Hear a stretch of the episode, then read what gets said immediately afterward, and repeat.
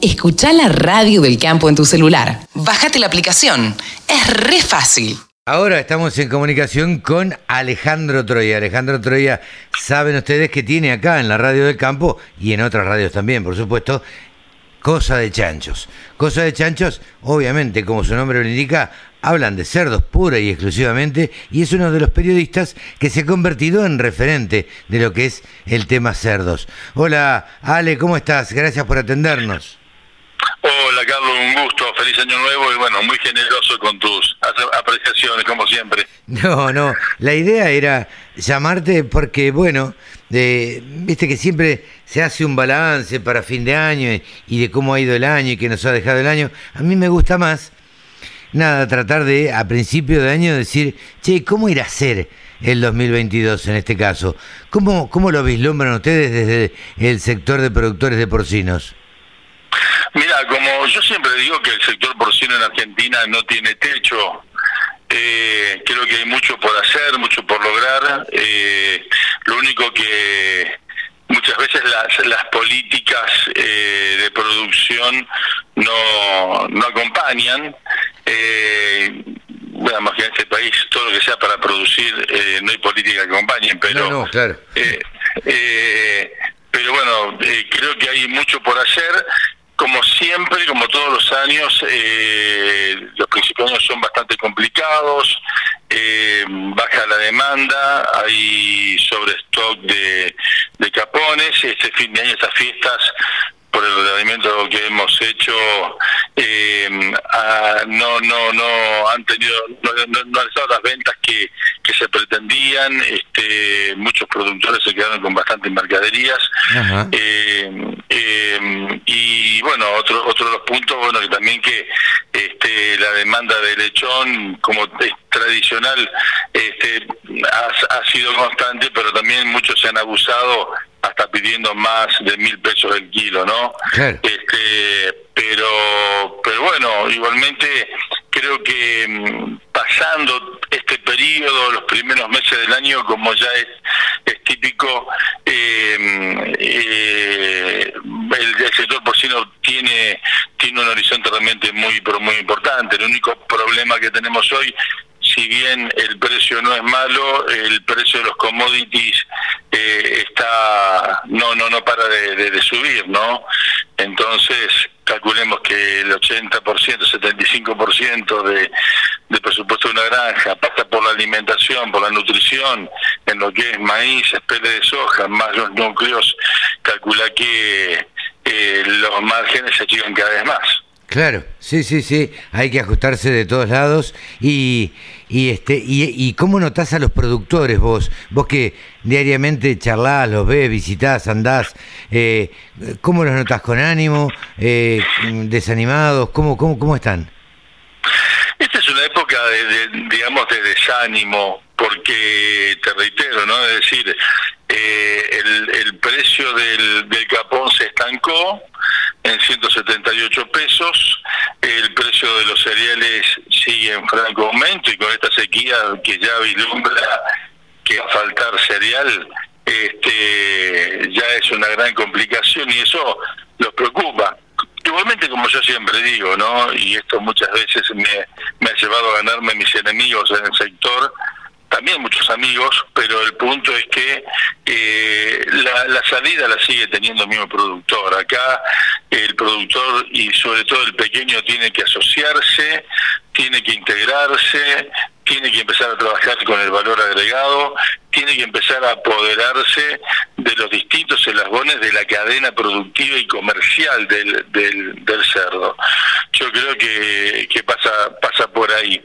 Igualmente, eh, en años anteriores no se notaba tanto esto porque la exportación estaba muy bien, ahora la, exportación ha disminuido. Eh, tengo la esperanza de que para marzo, abril esto también mejore un poquito, no todo lo que sea el, el mercado externo. Pero bueno, creo que realmente hay mucho por hacer, hay mucho por hacer con la Cámara argentina de pequeños y medianos productores que hemos formado, la CAPEMPOR se está trabajando mucho y muy bien para este, llevar solución a los productores, pero bueno, lamentablemente no hay respuestas políticas, ¿no? Es decir, se, cuando estaba Solmi se le llevó varios proyectos donde de auxilio al pequeño productor donde no se le pedía plata, simplemente se le pedía compensaciones. Este, bueno, ellos la rechazaron, hubo cambios en el gabinete del Ministerio de Agricultura, se le volvió a llevar, lo vuelven a rechazar, ahora estamos con esto de del fideicomiso para el maíz, que el otro día bueno, justamente este Ruiz nos, nos lo decía, ¿no? En una nota que, que le hice en la radio que se iba a tratar de trabajar con eso, pero bueno, ya se ha también solicitado una reunión con el con este nuevo con esta nueva autoridad del ministerio a ver qué pasa, ¿no? Pero si no se tiene auxilio desde el gobierno, no digo económico, pero que dejen trabajar y no no los no, no, los ahorquen ni los ahoguen con, con los precios y con los impuestos, yo creo que el sector tiene un futuro realmente muy pero muy importante. Eh, Ale, ¿cómo, ¿cómo van los congresos? Porque les cuento que, bueno, Alejandro Troya se dedica, además de ser periodista agropecuario, a organizar unos congresos, porque como se ha convertido en referente de los chanchos,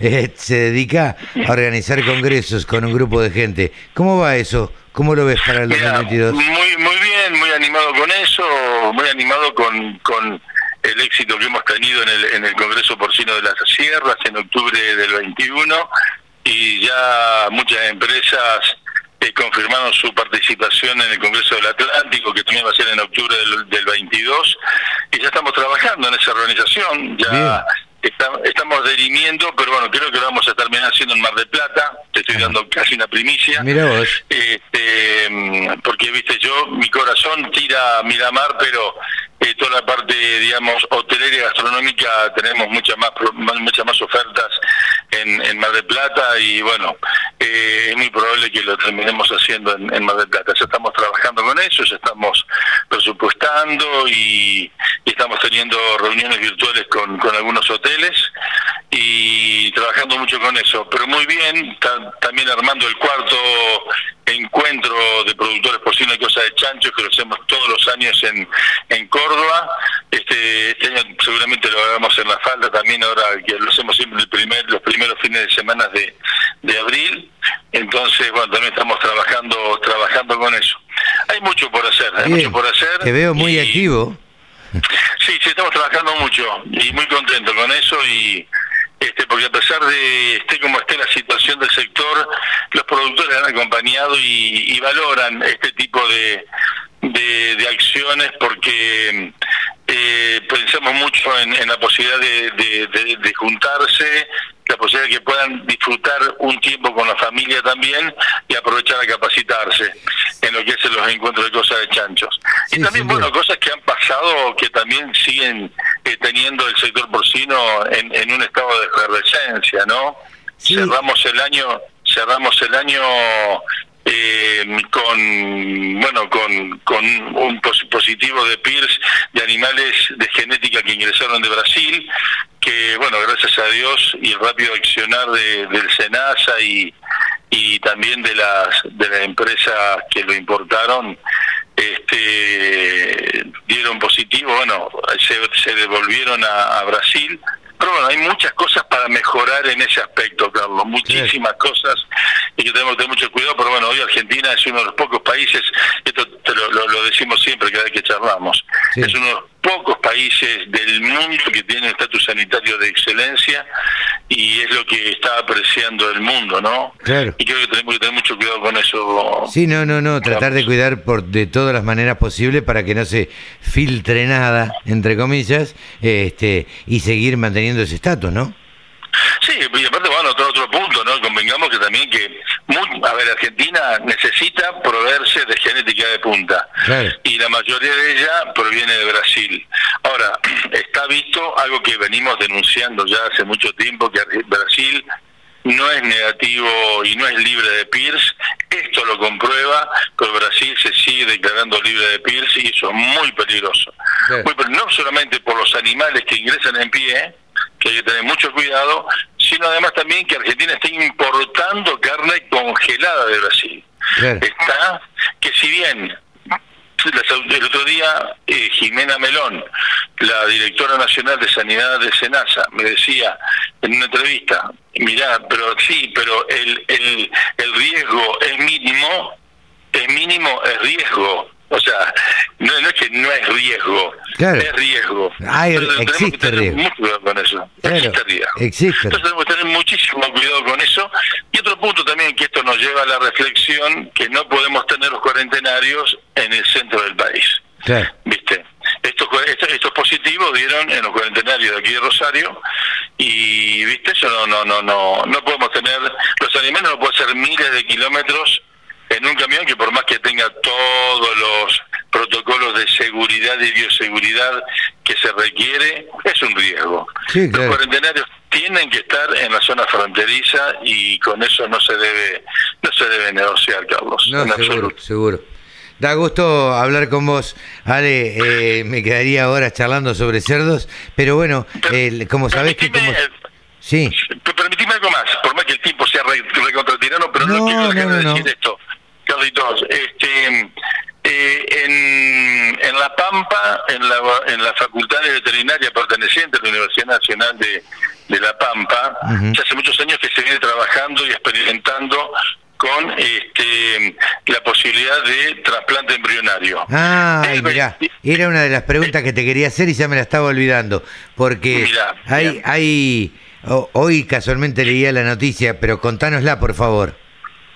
Bueno, eh, nacieron en diciembre, que hace fin de año, el año pasado, eh, los primeros lechones eh, de cerdas trasplantadas in vitro, ¿no? Es decir, este, con trasplante embrionario. Y esto es un avance científico pero impresionante. Es la primera vez que esto ocurre en Argentina. En el mundo ya se ha experimentado, no sé, en América, pero Argentina es la primera vez y la verdad que es un, un avance científico muy, pero muy importante que también va, va a aportar para lo que es la, la, bioseguridad, ¿no? Es decir, porque esto también ya este, eh, se evitaría eh, el ingreso de animales en pie de, otros de, de, otros países. Este, bueno, tenemos que ver los costos y demás, pero bueno, como noticia es muy buena y muy alentadora. Sí, y, creo que el proyecto está liderado por, por dos o tres mujeres, ¿no? Eh, sí, hay, hay, varias mujeres trabajando en esto, hay una empresa de genética trabajando en esto y también este, un grupo de profesionales docentes, exactamente, docentes y no docentes de la Facultad de Veterinaria de, de La Pampa y yo creo que es un orgullo, es un orgullo porque esto es algo que lo venimos siguiendo ya desde hace muchísimo tiempo, yo tenía la información hace unos días y bueno, este, había que respetar todos los protocolos de, de la universidad y de la facultad este, para antes de dar la noticia y bueno, yo creo que, que esto es muy, muy, muy bueno. Muy bueno sin duda, sin duda que es bueno y sin duda que va a ser beneficioso para el país. En un principio por ahí sea un tratamiento caro este o algo algo medio oneroso, pero con el tiempo... O tal vez no, claro, con el tiempo a lo mejor como todas las cosas. Yo creo que esto también habla de la importancia de, de, de la cría y lo que es el cerdo en sí, ¿no? Porque bueno, también habrás leído que se llevó a cabo una persona, un ser humano recibió un corazón, un corazón cerdo, ¿no? Con éxito. Y yo creo que eso también, bueno, el cerdo es el animal que más se asemeja genéticamente en cuanto a los órganos al, ser humano. Increíble. Y, y, se está trabajando con eso para la posibilidad de, de de esto para aquellos que, que están en lista de espera para, por trasplante de órganos, yo creo que es un logro, más allá de los estúpidos que enseguida salen en defensa del, del animal antes de la vida del hombre, pero bueno, yo creo que es fantástico, yo creo que esto es fantástico, Carlos. Dos noticias que nos estábamos olvidando, que la verdad son muy buenas noticias. Ale, muchísimas gracias, che, un abrazo grande. Carlos, muy amable, muy generoso por, como siempre, por tenerme en cuenta y bueno, que tengas un, un buen año y te recuperes pronto. Ojalá sea, sea un, buen, buen 2022 para todos. Un abrazo grande. Alejandro Troya, especialista en cerdos, aquí en la radio del campo. Solo pensamos en agro. Desde la música hasta la información. Bajate la aplicación para escucharnos en tu celu.